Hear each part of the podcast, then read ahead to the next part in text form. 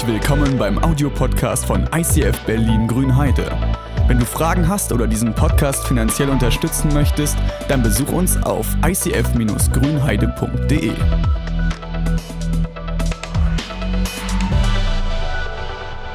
Der rote Faden durch die Bibel.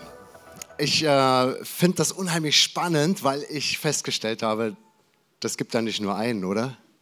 Also ich habe hier eine Bibel mitgebracht. Für die, die äh, selber eine äh, zu Hause haben, ist das ja wahrscheinlich nichts Fremdes. Für die, die noch keine haben, ich empfehle euch, klaut euch eine. Ich habe mir auch eine geklaut. Meine erste Bibel war eine geklaute. Ich habe festgestellt, dass die von den Gideons geklaut wurden und die wollten, dass ich die klaue. Also war gar nicht richtig Raub. Aber eine Bibel, diese hier in wunderschönes Rindsleder eingeschlagen. Und schaut mal, wie viele Seiten die hat. Man kann blättern, und blättern und blättern.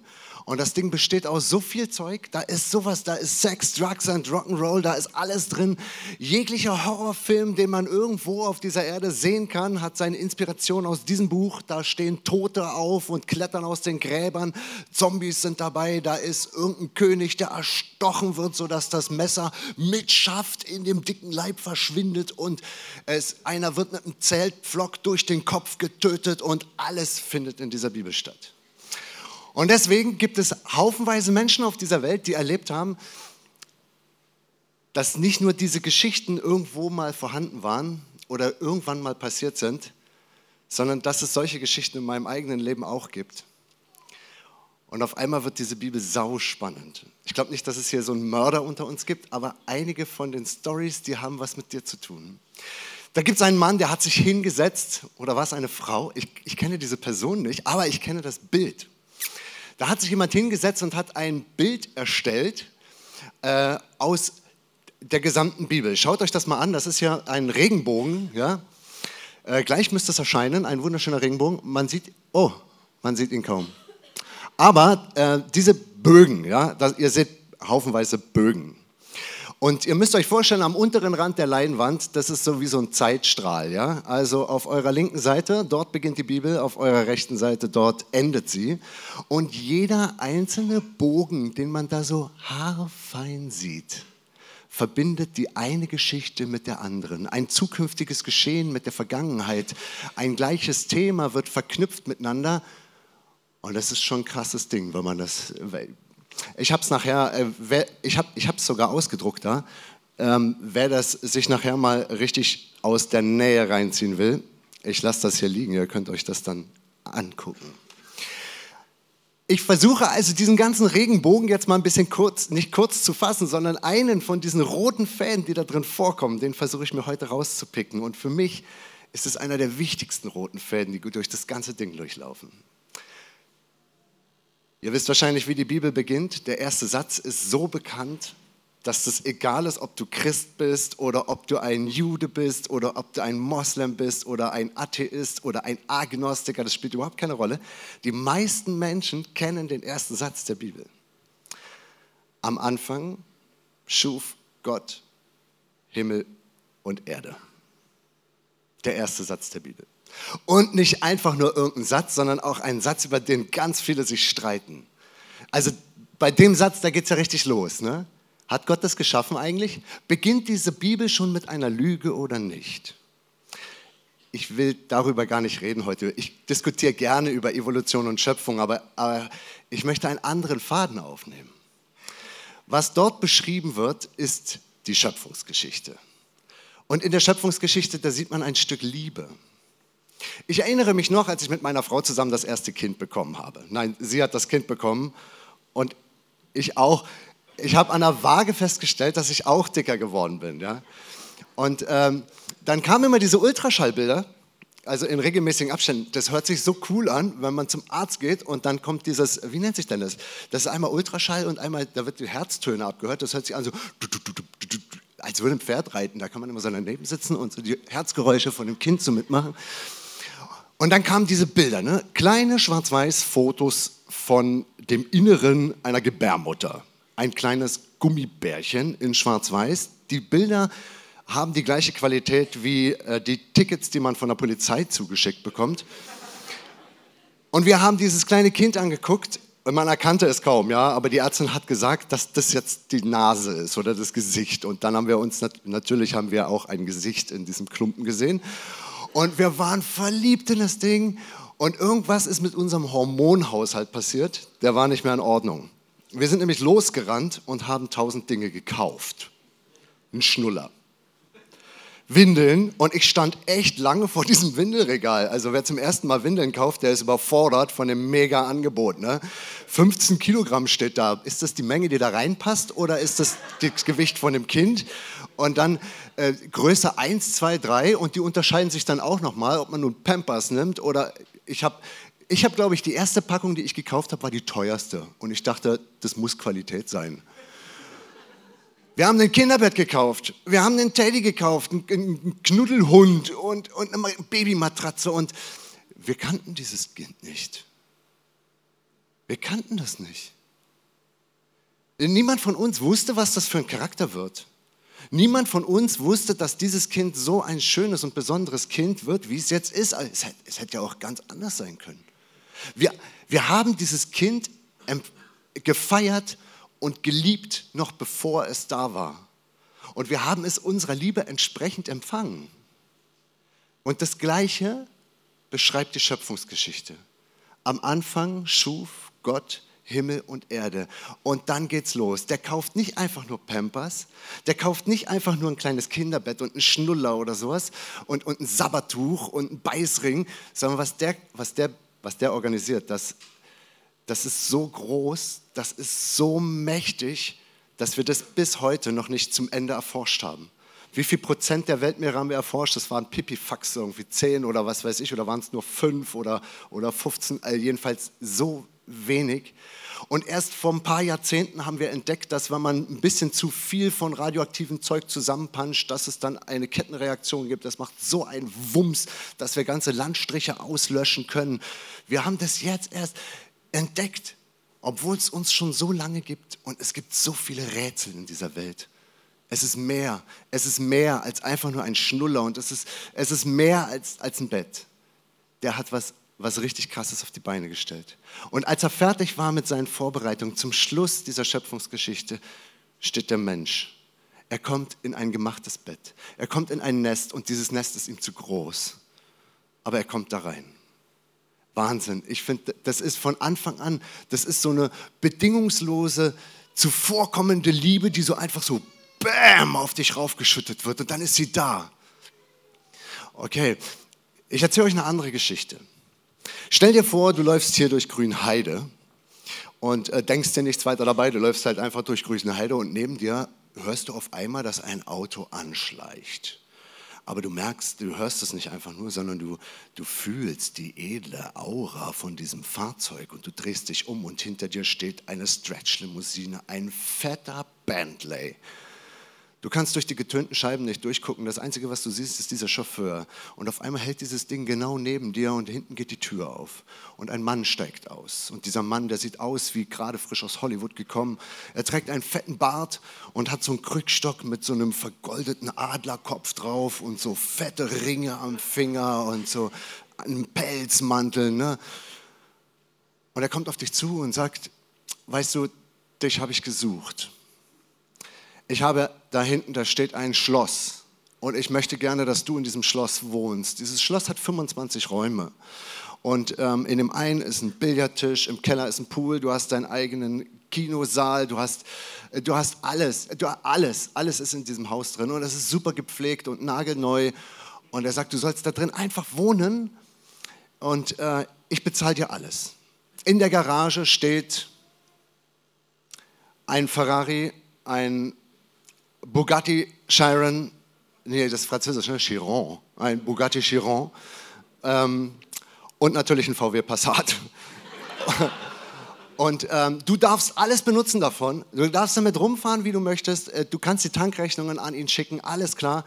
Das Einzige, was, um was er dich bittet, ist im Dachboden. Da gibt es ein Zimmer und äh, er hat gesagt, okay, ich habe das jetzt nicht abgeschlossen, aber das ist meine Angelegenheit, die da drin ist. Und ich möchte eigentlich nicht, dass du da reinschaust.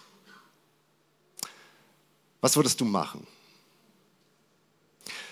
Das Angebot würdest du wahrscheinlich eher misstrauisch annehmen. Ne? Wer, wer, nimmt sowas schon an? Ne? Und da ist doch irgendein Haken bei der Sache. Ne? Sobald irgendwas kaputt ist, musst du nur den Hausmeister anrufen und der Chef, den du gar nicht kennst, der bezahlt das alles und so. Ne? Du sollst einfach nur leben im Luxusleben und nicht in diese Dachkammer gucken. Würdest du reingucken? Das, äh, das, was da passiert ist, äh, ja, in der Schöpfungsgeschichte, ne? am Anfang schuf Gott Himmel und Erde und der macht der, der baut, der baut ein Schloss. Das ist viel größer als ein Schloss. Das ist ein mega Ding. Und dann sagt er zu den ersten Menschen, die dort in dieser Geschichte über die Erde laufen, sagt er, wisst ihr was, ich habe da einen Baum und von diesem Baum, von dieser Dachkammer, ja, ich bitte nicht, dass ihr da reingeht, ich bitte, dass du nicht in, von diesem Baum bist. Und wahrscheinlich ahnst du diesen Vergleich schon, ne? Wenn du so viel Luxus geschenkt bekommen hast und dann auf einmal doch in diese Dachkammer guckst, vielleicht ist da gar nichts Besonderes drin, aber es hat dir jemand etwas anvertraut. Jemand hat gesagt, ich, ich habe dich beschenkt und ich bitte dich einfach darum, sei nicht zu neugierig, mach einfach einen großen Bogen drum, das meins, das meins. Du merkst, dass da ein Beziehungsbruch passiert, dass das ein fetter Arschtritt in Gottes, in, zu Gott ist. Ne? Du, da, die, was, was bei Adam und Eva da abgehen, das ist einfach so ein, so, das ist so ein, so ein Spucken, so ein Spucken ins Gesicht. Und das ist ein mega Beziehungsbruch, der da passiert. Und so fängt die Bibel an. Genau so fängt sie an. Wisst ihr, ich finde das krass, dass, wir so, dass es so viele Menschen gibt, die Gott gar nicht, gar keinen heißen Draht zu Gott haben, die ihn gar nicht kennen, die überhaupt nicht wissen, wie er ist, wie er tickt oder, oder ihn nur so, so ganz nur so eine blasse Vorstellung von ihm haben oder so. Und ich weiß, dass das irgendwie davor, daher kommen muss. Dass die Menschen irgendwie eine Ahnung haben, dass es Gott gibt, aber, aber ihn, ihn nicht so wirklich so, oh, ich kann dich in den Arm nehmen und du bist da für mich oder so. Irgendwie ist das, er ist, er ist so fern, so fern weg, dass das Radio deutlicher zu hören ist als er. Er ist, und vielleicht ist es daher, dass da eine Beziehung zerbrochen ist, dass da Vertrauen kaputt gegangen ist. Ich bin in Berlin geboren und äh, wir hatten dort ein Haus und das war ein, schönes, es war so ein, ein äh, wie nennt man das, ein, ein, ein Alt-Berliner äh, Haus in irgendeiner Straße halt. Ne? Fünf Stockwerke, sechs, nein fünf, wir haben im Dach gewohnt, fünf, ja. Also Treppe rauf, Podest, Treppe rauf, Podest, Treppe rauf, Podest und ganz oben ne, haben wir gewohnt, das heißt, da war dieser Podest mit einer Tür in unsere Wohnung und eine Tür in die Nachbarwohnung und dann halt die Treppen runter. Ich hatte einen Kumpel eingeladen und das war ein netter Typ. Ich mochte ihn. Wir sind Freunde gewesen, dicke Freunde sogar.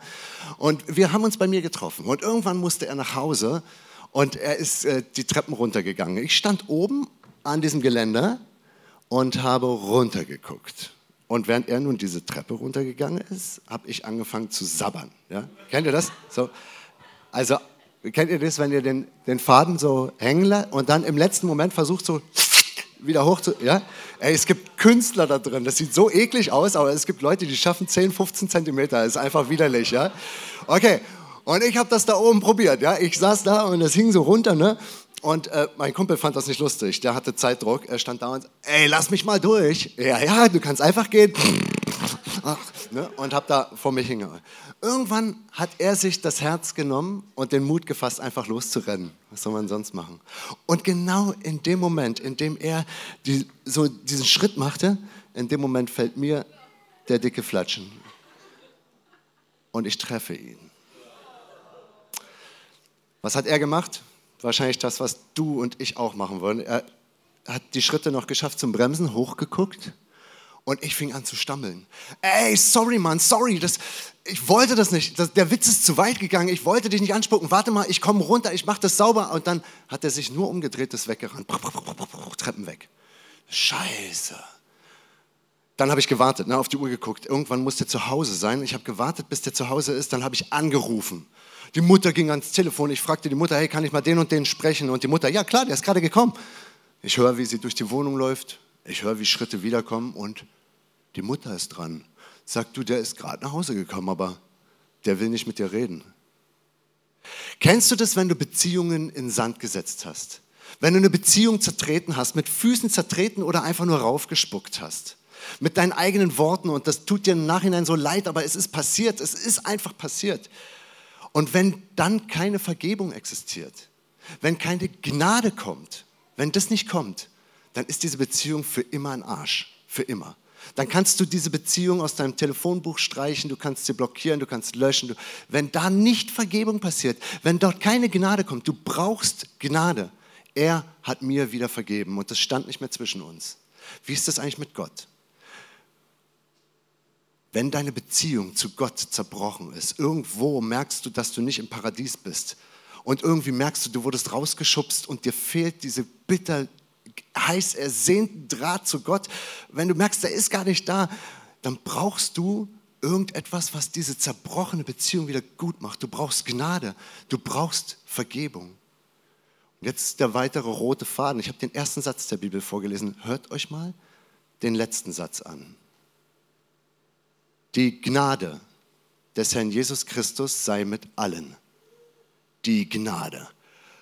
Bam! Alles, was mein Buch zusammenhält, dieses Buch, das wird nicht zusammengehalten von einem alten Rind, was irgendwann gestorben ist und diese Haut dafür gegeben hat, sondern was dieses Buch zusammenhält, ist der erste und der letzte Satz. Am Anfang schuf Gott Himmel und Erde und damit die Berechtigung und die Daseinsberechtigung und die Voraussetzung, dass es dich gibt. Und am Ende sagt er, und damit wir das wieder hinkriegen, die Gnade, die Gnade des Herrn Jesus sei mit dir, die Vergebung, dass das wieder da ist. Weißt du was, du brauchst es dringend.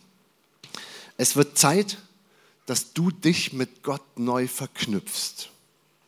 Es wird Zeit, dass du Anlauf nimmst und irgendwie anfängst, diese Ahnung, die in dir drin ist, dieses leise Schlummern, diese gedämpfte kleine Stimme, die manchmal da ist und dann wieder weg. Es wird Zeit, dass du versuchst, diese Stimme lauter werden zu lassen. Dass du dieser magischen Sehnsucht, der du schon immer geahnt hast, dass sie da ist, dass du ihr eine größere Stimme geben kannst. Wir werden jetzt ein wunderschönes Liedchen hören und dann komme ich einfach nochmal. Hier ist dieses wunderschöne Bild von ganz am Anfang, dieser wunderschöne Regenbogen den man auf dieser Leinwand leider nicht richtig erkennt, aber es ist ein Symbol, dieser Regenbogen. Ich klebe den jetzt hier an die Leinwand. Nein, das ist keine Leinwand, das ist eine Flipchart. Hier hängt er. Das sind die ganzen Verknüpfungen, die es in der Bibel gibt. Und ich möchte, dass du anfängst, dich in die Tradition der Bibel einzupflegen dass du sagst, diese Geschichten, die Gott mit den Menschen geschrieben hat, die sind so, die sind so bombastisch, da wird Leben erst auf eine richtige Stufe gehoben. In diesen Geschichten, die hier miteinander verknüpft sind, da fängt an, der Himmel die Erde zu küssen und Menschen erleben Gott. Und du bist vielleicht nicht mehr hier irgendwo vor 2000 Jahren, sondern du bist hier. Das bist du. Und vielleicht bist du nicht so dick wie diese Figur, vielleicht bist du ein bisschen kleiner.